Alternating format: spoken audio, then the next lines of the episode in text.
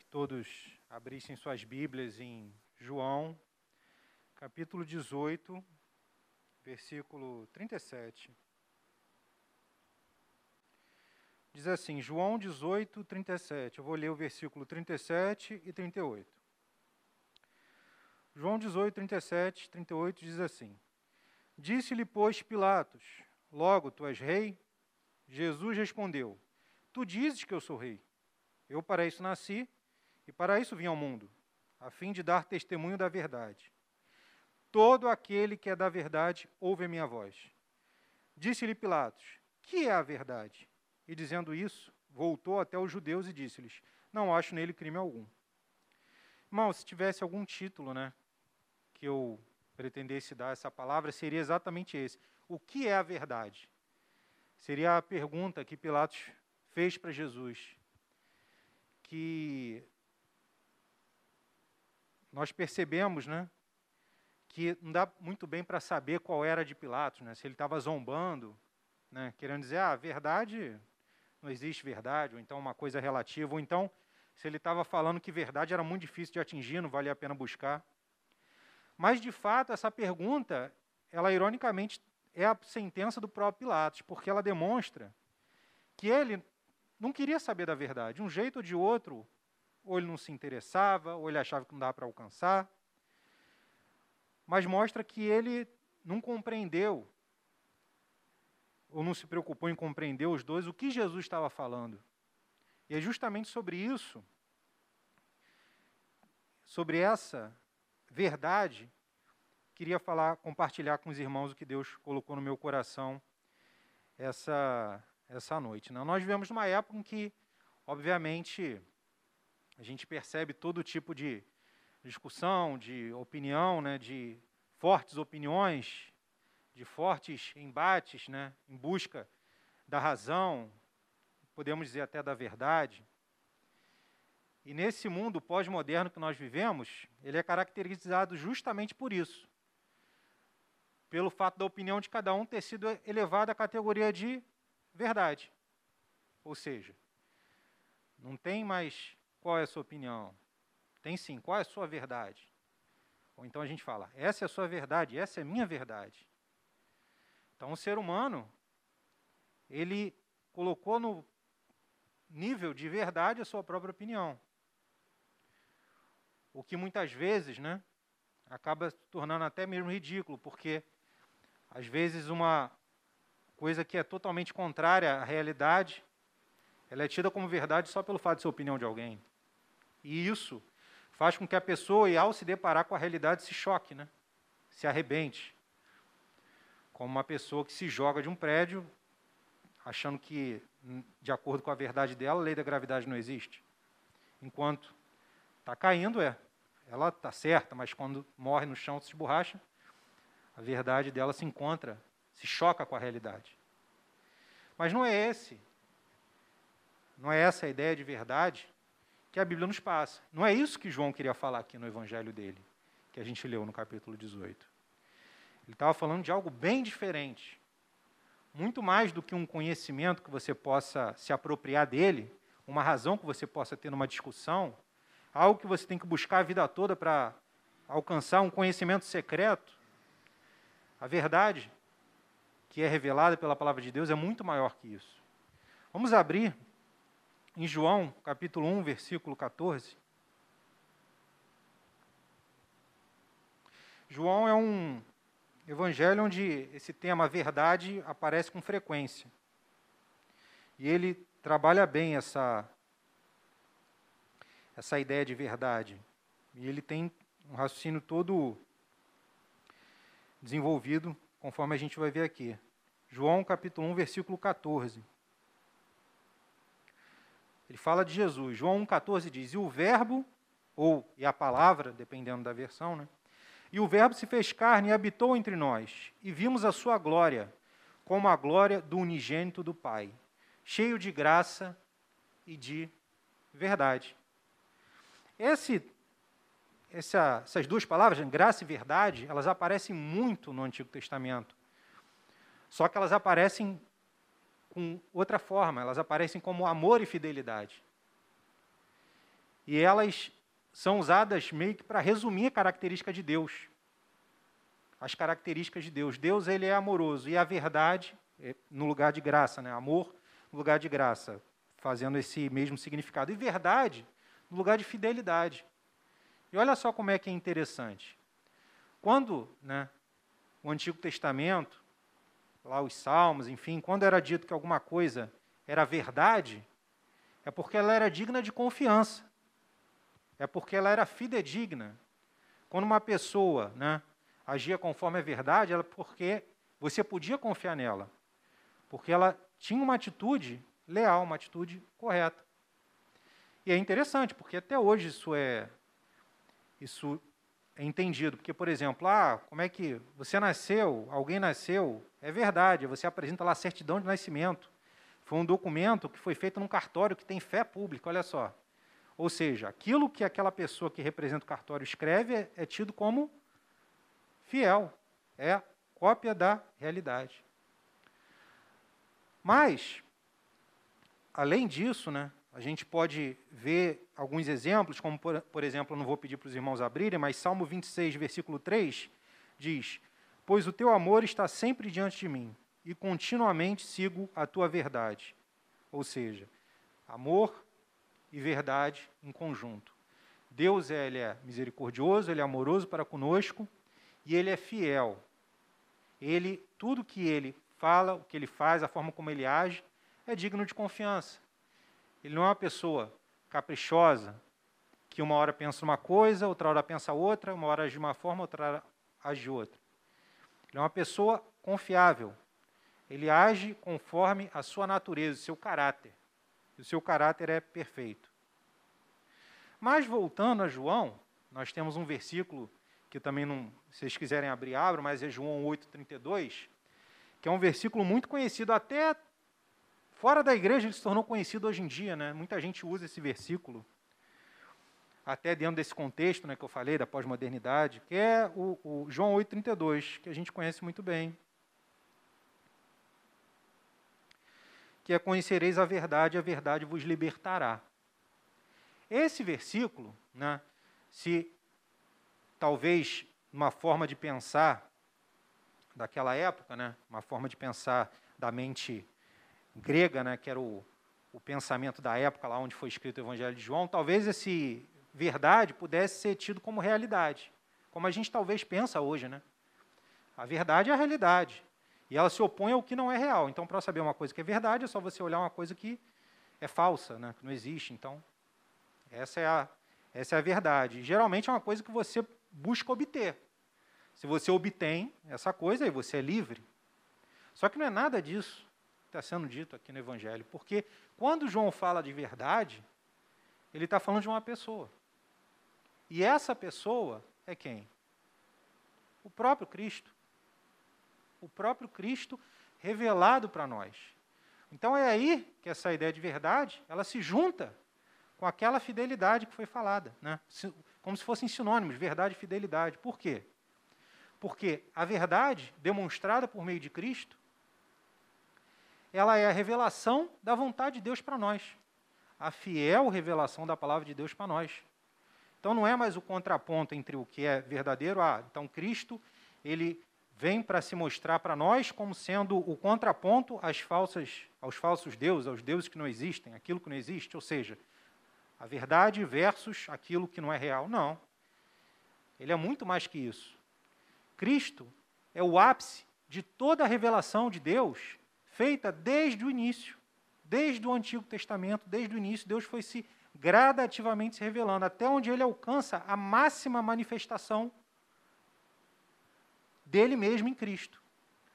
Então, aquela verdade que foi se mostrando ainda obscura, né, ainda de uma forma muito distante, ela vai crescendo, crescendo até o ponto que ela se torna plena. E essa plena verdade é Cristo revelado a nós. A plena revelação da vontade e do caráter de Deus. Mas não só isso. Vamos lá em João 1,18? Vamos ficar bem em João aqui, né?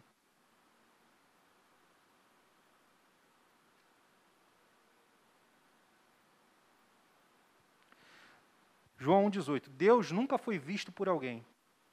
O Filho unigênito que está no seio do Pai, este o fez conhecer.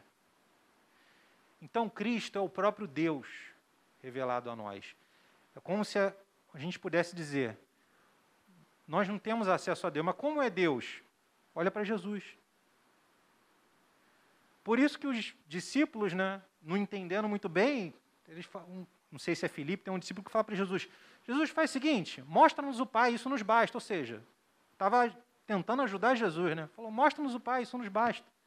Falou, não sei, não lembro se era Filipe, mas ele falou: olha, você está comigo esse tempo todo. Quem vê a mim vê o Pai. Eu e o Pai somos um. Então, Cristo é muito mais que uma verdade. Ele é muito mais do que a realidade em contraponto àquilo que não é real. Ele é a máxima manifestação tanto da vontade de Deus quanto da sua redenção. Porque se a Bíblia fala sobre Deus e sobre o plano dele para nos salvar, e nós cremos que a Bíblia é a verdade, essa verdade, ela se manifesta plenamente na pessoa de Cristo. Por isso que esse versículo faz sentido. Esse versículo de, de João, João 18. Ninguém, Deus nunca foi visto por alguém, isso é, um, é taxativo. Deus nunca foi visto por alguém, e é fato.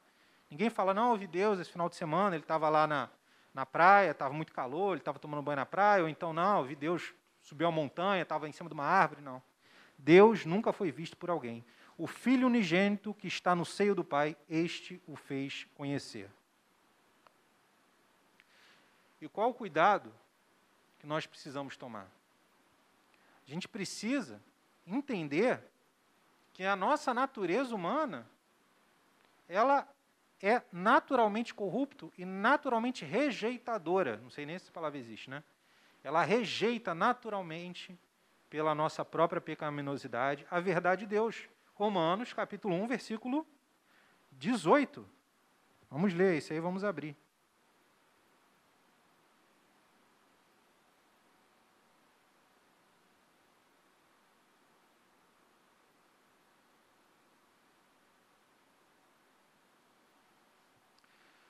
Romanos 1,18. Portanto, a ira de Deus é revelada dos céus contra toda impiedade e injustiça dos homens, que suprimem a verdade pela injustiça.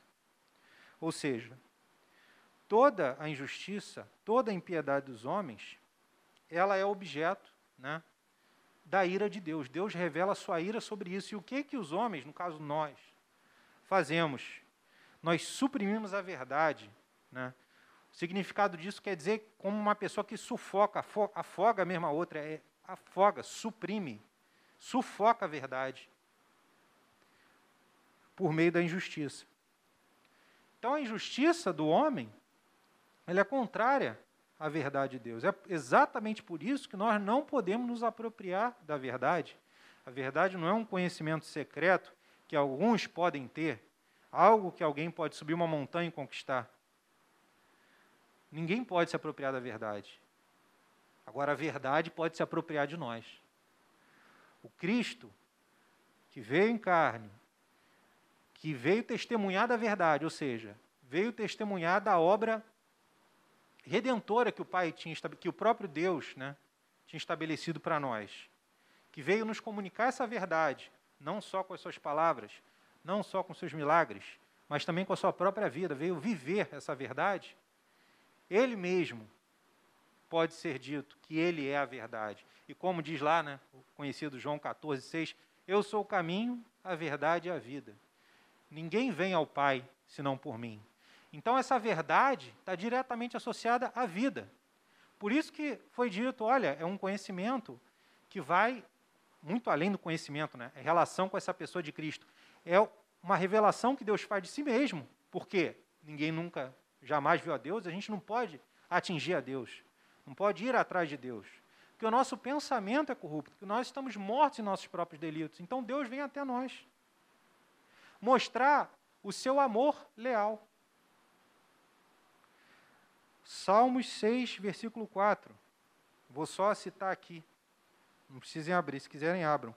Volta-te, Senhor, e livra-me. Salva-me por causa do teu amor leal. É esse amor leal demonstrado em Cristo Jesus que nos salva, que nos redime, que manifesta plenamente a vontade de Deus e a sua redenção, a sua salvação para conosco. Então, verdade tem a ver com salvação e verdade tem a ver com a vida também. Porque a verdade demonstrada no Antigo Testamento, o maná que foi dado no deserto ao povo de Israel, era um alimento físico. Mas Jesus fala depois: não foi Moisés que deu para vocês o maná no deserto. Quem dá para vocês o verdadeiro alimento é meu Pai que está no céu. E ele fala de si mesmo. Por quê? Porque o maná alimentava o corpo físico. Jesus é o pão que alimenta o nosso espírito. O maná dava vida ao corpo, porque ele fazia com que as pessoas conseguissem sobreviver, né, tivessem nutrientes. Agora, o pão vivo que desceu do céu alimenta o nosso espírito, faz com que a nossa vida não tenha fim, que a nossa vida espiritual não tenha fim. Então, isso vai muito além de uma verdade que foi dita antes. Essa verdade atinge o seu máximo, o seu clímax, o seu ápice com Cristo. E essa verdade, que é demonstrada a nós, que negligenciada é o fim.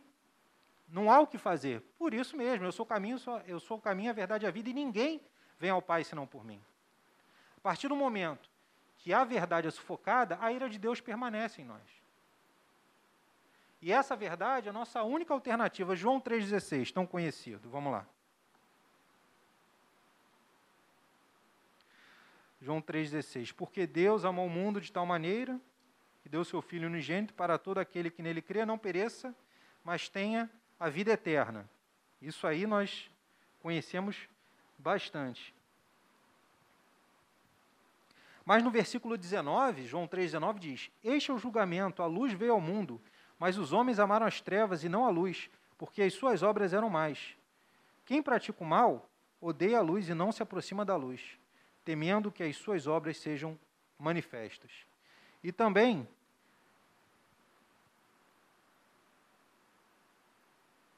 no versículo 18: Quem nele crê não é condenado, mas quem não crê já está condenado, por não crer no nome do Filho unigênito de Deus. Então, a vinda de Cristo não foi para que a gente tivesse conhecimento de, um, de uma situação e decidisse, ó, oh, você vai querer o quê? Vai querer para o céu ou querer para o inferno? Toma tua decisão. A partir de agora você vai ter que decidir, não.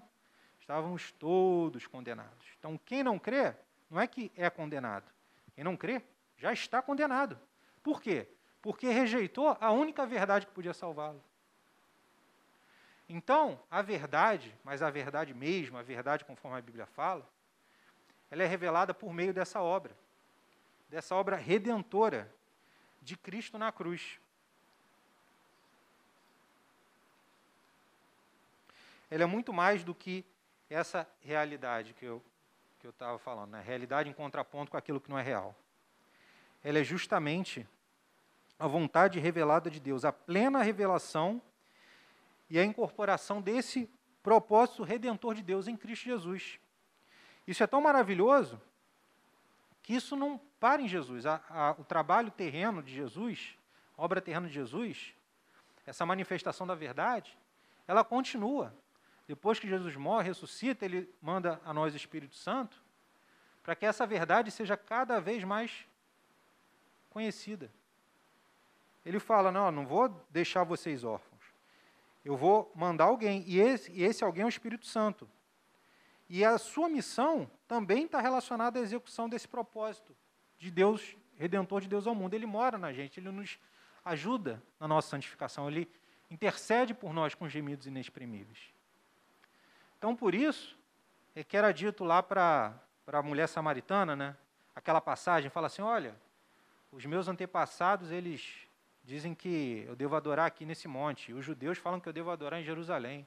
Aí Jesus fala, olha, Chegou a hora em que nem mais aqui, nem mais em, em Jerusalém, vocês vão adorar em espírito e em verdade. Por que em espírito e em verdade? Porque, conforme eles tinham conhecimento da verdade, eles achavam que não, eu só posso adorar aqui, num tabernáculo, num lugar onde Deus se manifesta. Agora, a nossa, o nosso conhecimento é outro. Por quê? Porque com a revelação de Jesus, nós podemos adorar de uma perspectiva muito maior, numa proximidade muito maior não restritos a um determinado lugar, a uma determinada época do ano em que o sumo sacerdote entrava no Santo dos Santos para oferecer sacrifício. Nós temos acesso direto ao Pai, por meio de Cristo.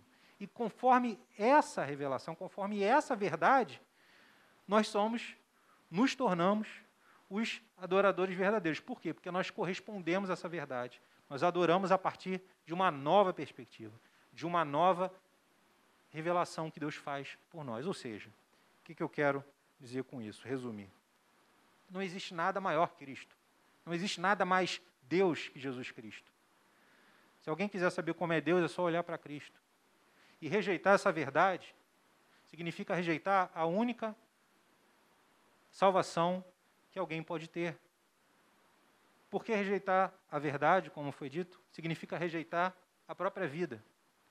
Aquilo que te alimenta, a fonte da água viva, o pão da vida, aquele que nos dá vida. E ele deu esse testemunho pelas suas palavras, pelos seus milagres e pela sua própria vida. Então, essa é a verdade que a Bíblia fala. Esse é o Cristo do qual Gênesis e Apocalipse falam e que é revelado a nós nas Escrituras. Então, sempre quando nós entendemos essa verdade, a gente tem que ir além. Não pode simplesmente pensar é uma coisa sinônimo de realidade. É uma coisa muito maior. É a vontade de Deus manifesta em Cristo Jesus na nossa salvação. Vamos terminar com Hebreus, capítulo 1. A palavra é curta, né? Passou rapidinho. Hebreus, capítulo 1, versículo 3. Hebreus capítulo 1, versículo 1, 2 e 3 diz assim: Há muito tempo, Deus falou muitas vezes e de várias maneiras aos nossos antepassados, por meio dos profetas. Mas nesses últimos dias, falou-nos por meio do Filho, a quem constituiu o herdeiro de todas as coisas, e por meio de quem fez o universo. O Filho é o resplendor da glória de Deus e a expressão exata do seu ser sustentando todas as coisas por Sua palavra poderosa. Depois de ter realizado a purificação dos pecados, ele se assentou à direita da majestade nas alturas, tornando-se tão superior aos anjos quanto o nome que herdou é superior ao deles. É por isso que conhecereis a verdade e a verdade vos libertará, mas se o Filho vos libertar, verdadeiramente sereis livres. Ele é a verdade.